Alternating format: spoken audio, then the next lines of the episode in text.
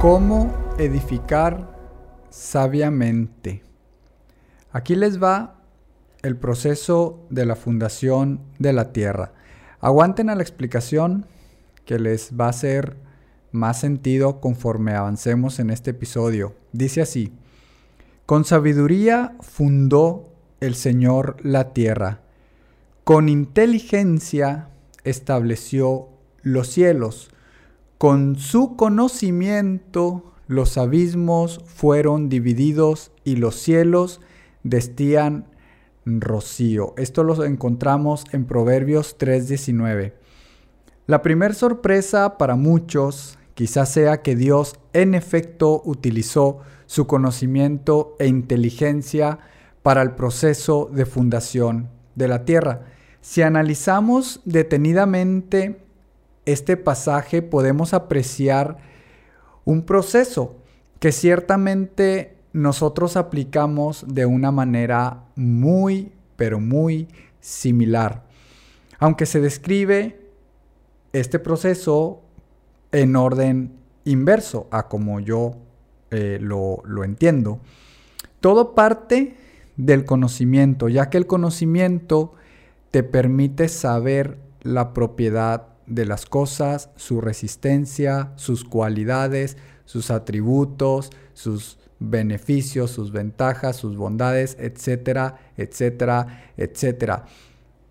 Es decir, que cuando tú conoces eh, la composición de las cosas, entonces puedes acceder a uno de los principios básicos de la física, que es la transformación de la materia.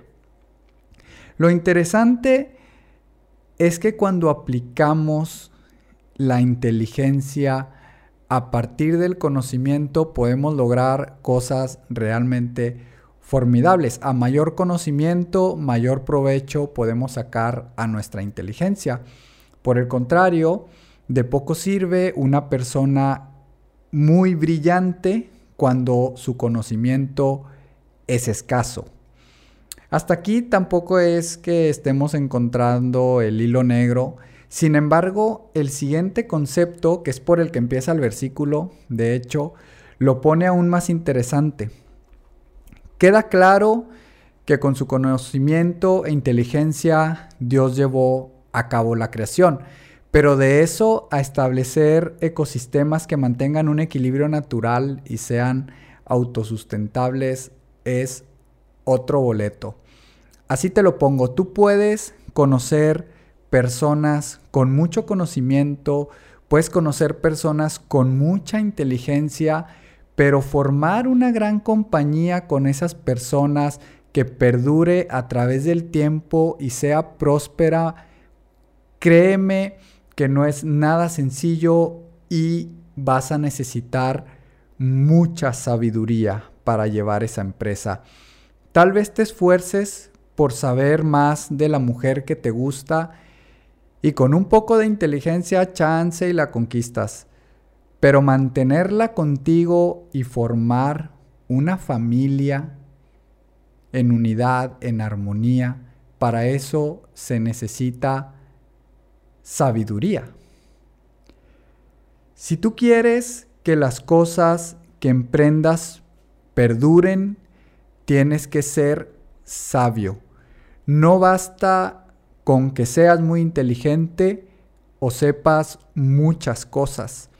Tienes que aplicar principios que colaboren a mantener el orden de las cosas.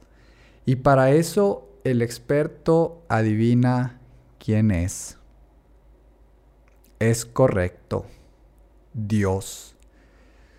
Todo lo que necesitas para edificar con sabiduría, puedes encontrarlo a través de principios, de mandamientos y de consejos que están contenidos en la palabra de Dios, que es la Biblia. Y tal vez te estés preguntando qué sucede entonces con el calentamiento global y qué sucede entonces con el deterioro de la tierra que, que creó Dios. Pero te llevo de vuelta al ejemplo del hombre sabio que conforma una gran empresa, que cuando la deja en manos de alguien más, suele encontrar un gran desastre a su regreso.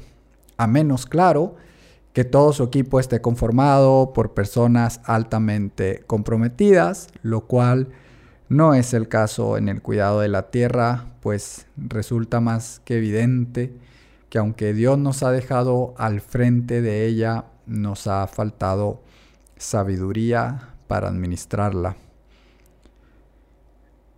La razón por la que decidí grabar este episodio es para decirte que tal vez ese ingrediente, esa pieza que te faltaba y no sabías cuál era para que las cosas que emprendes y tus proyectos perduren, fuera o sea la sabiduría.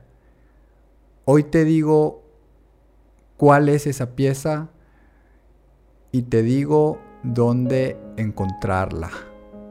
En la palabra de Dios. Gracias por escuchar este mensaje. Les mando un fuerte abrazo. Hasta pronto.